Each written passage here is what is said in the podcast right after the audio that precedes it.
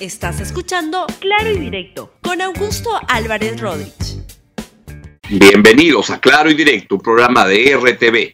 El día de hoy quiero explicarles por qué, desde mi punto de vista, la candidatura de Rafael López Aliaga es la candidatura de la ultraderecha peruana, que se enlaza con todos los intentos que han habido en el Perú en los últimos 20 años para establecer a la ultraderecha peruana en el poder. Vamos a, desarrollarles lo que quiero plantearles el día de hoy y es que en mi opinión Rafael López Aliaga es el rostro, el rostro que están usando en esta votación, en esta elección, pero que es parte de un esfuerzo que tiene la ultraderecha peruana desde hace muchos años para llegar al poder y recuperar el poder que sienten que han perdido. ¿Qué es lo que ha sucedido? Es que con elecciones como las que se produjeron después de Alan García, que fue el último representante en el poder de esta ultraderecha peruana, lo que ocurrió es que ah, ganó Ollantumala, ganó ah, en la, la izquierda peruana en el municipio de Lima, y entonces hay un sector ultraconservador en el país que siente que ha perdido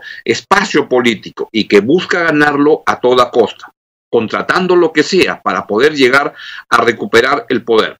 No quiero hablar mal de estas personas. Ellos creen que en ese punto de vista, de esa manera conservadora, el Perú va a ser un mejor país del que es ahora. Y ese es un esfuerzo, un esfuerzo tradicional de volver a lo que ha sido el Perú en los últimos, este, hace muchos años, ¿no? Desde los años, este, desde, desde antes con Fujimori, pero Fujimori acaba transando mucho con ese sector pero es un esfuerzo de un uh, grupo político, grupos políticos donde coinciden intereses políticos, religiosos, de muchos índoles, económicos sin, sin duda, para recuperar el poder que sienten que han perdido. Y esto, uno de los este, iniciadores de este proceso fue el cardenal Juan Luis Cipriani, que más que cardenal era un activista político de la ultraderecha peruana y era alguien que hacía todos los intentos para recuperar el poder para ese sector.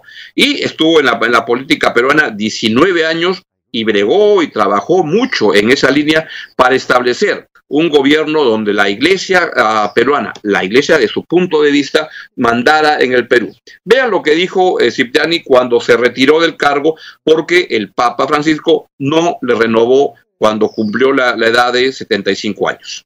75 años de edad, edad en la que uno presenta su renuncia al Santo Padre, como dice el Código de Derecho Canónico. Hay de todo. Yo lo que diría es que el Papa, lo que quiere la Iglesia es que nadie se quede cuando ya no está en capacidad de seguir trabajando. Entonces es el Papa el que decide, digamos. Totalmente. Sí. Solo el de los Papa. 75 es El- un- puede ser un día o años. Así es, es la edad en la que todos ponemos nuestro cargo a disposición del Papa.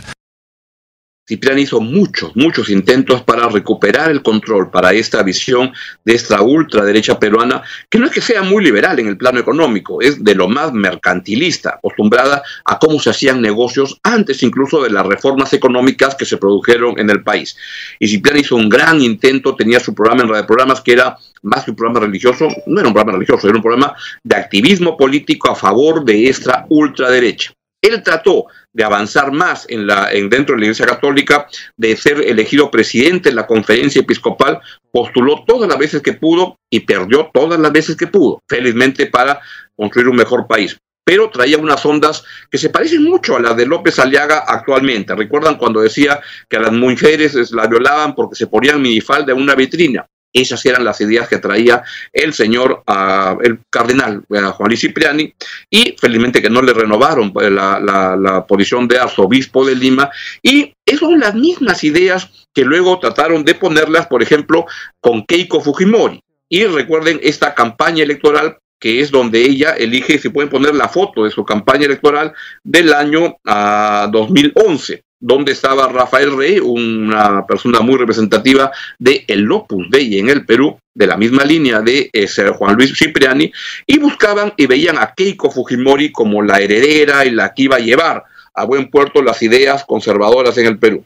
Keiko Fujimori fracasó en sus tres intentos para llegar a, eh, dos, creo que también va a fracasar en este, aunque nunca se sabe, para llegar al poder, y entonces esa ultraderecha comenzó a buscar alguien diferente de Keiko Fujimori, perdió entusiasmo por Keiko Fujimori y comenzó a tomar alguna distancia de ella y a buscar otro candidato. Lo han buscado por muchos lados y hoy día lo encuentran en Rafael López Aliaga, quien, por ejemplo, dice cosas como esta. Pongamos ese byte, por favor. No, le digo a la Virgen María, pues, ¿sabes qué? Tú eres más bonita. A la Virgen María directamente. Tú eres más bonita que esta chica, ¿no? Entonces, eso, mira, estoy tan enamorado de la Virgen María, ¿no? Que me, me realmente me hace, me hace, me llena de paz y llena de alegría, ¿no? Y me llena de fortaleza, de unión, de amor a la pasión de Cristo. Cristo sufrió tanto que, que usar un silicio que realmente que no es, no es doloroso. En mi caso ya tengo hasta callo, ¿no? 40 años, ya te imaginarás que... 40 años que te has estado castigando. Pero es una pequeña mortificación, por Dios y por los hombres. O sea, no es, es una práctica que yo la hago voluntariamente, a mí nadie me está mirando yo lo hago a, a solas, ¿no? 10 minutos, 20 minutos, para unirme a la cruz de Cristo. Es una práctica personalísima. Hoy en día el rostro de esta ultraderecha que anda buscando retomar el poder es Rafael López Aliaga. Pero es parte de un esfuerzo que tiene mucho tiempo este, atrás y donde una parte importante fue este sector ultraradical de, de derecha dentro de la iglesia peruana, donde Cipriano era importante, y el otro lado ha sido el APRA. El APRA que este, ¿qué diría Aya La Torre de ver que su partido se ha convertido en un partido lleno de cucufatos, además de ladrones, es, es, de, debo decir, a lo que a Aya La Torre le molestaría mucho, porque él era una persona honesta, no como los que ahora manejan ese partido, partido es mucho decir, venido a menos, porque se convirtió en una cueva de delincuentes y de ladrones, también de cucufatos y, santurrones. Y el APRA, pues hoy día apoya a López Aliaga. Vea, por favor. Unidos a vencer, unidos a fervor, acción, hasta triunfar nuestra revolución. ¡Viva! ¡Viva!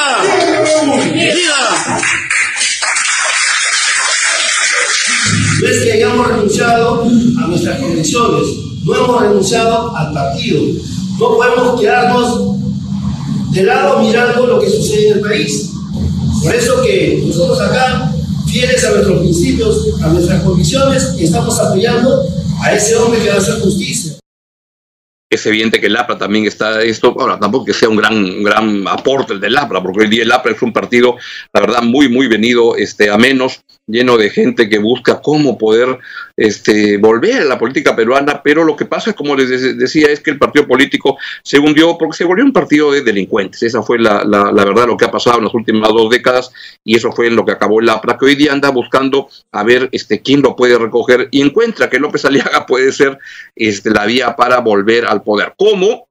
Fue el Fujimorismo, porque el Fujiaprismo existió y el APRA se volvió una, este, un aliado del, Fujimorismo, donde el APRA le aportaba el, cerebro que le faltaba a la bancada parlamentaria de Fuerza Popular a través de sus más distinguidos integrantes, como Mulder del Castillo, que se volvieron unos, apristas, unos absolutos. Y eran el rostro con este Keiko Fujimori, con toda esa gente de el, del, del, del Fujimorismo duro y achorado que estuvo en el gobierno, en el Congreso el, semestre, el lustro pasado.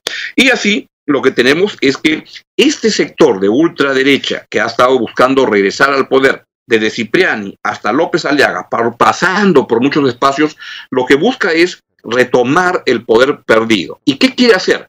Uno, quiere controlar los medios de comunicación y entonces critica todo aquello que sean espacios donde han perdido terreno. Es lo que están este, discutiendo de hace muchos años, cuando se dedicaron a sacar periodistas, a votar periodistas que no comulgaran con esa línea política. También quieren controlar la, el sistema educativo en el país.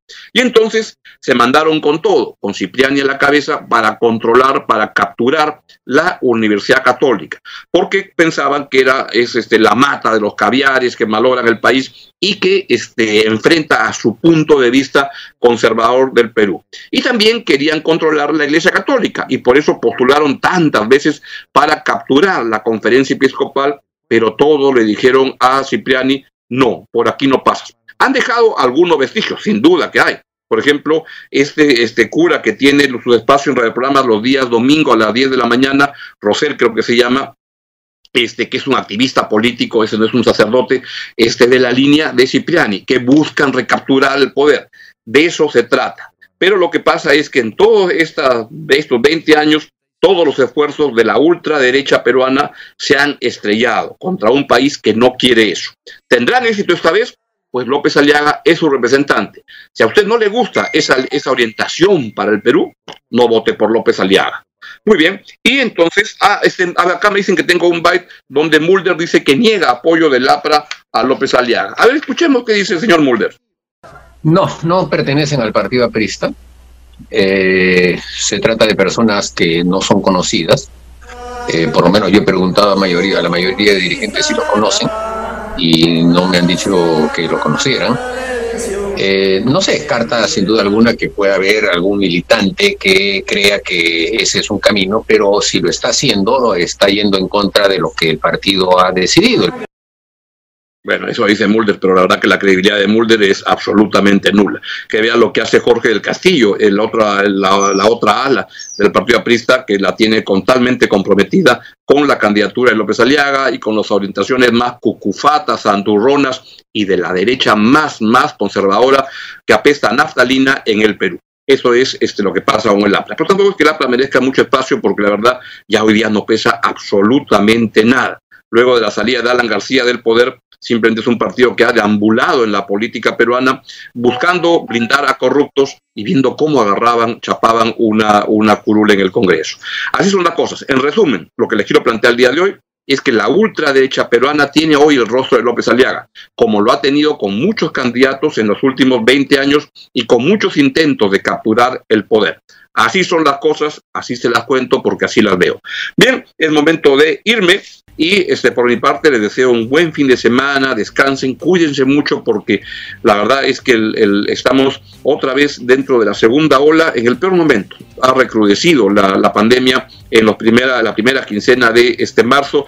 La cosa no está bien, hay mucha persona que está contagiando y parece que la cepa brasilera viene con todo y está atacando con una capacidad de contagio mucho, mucho más fuerte. Cuídense mucho y también sean muy solidarios con las personas que más requieren apoyo en este momento. Chao, chao, nos vemos. Gracias por escuchar Claro y Directo con Augusto Álvarez Rodríguez. Suscríbete para que disfrutes más contenidos.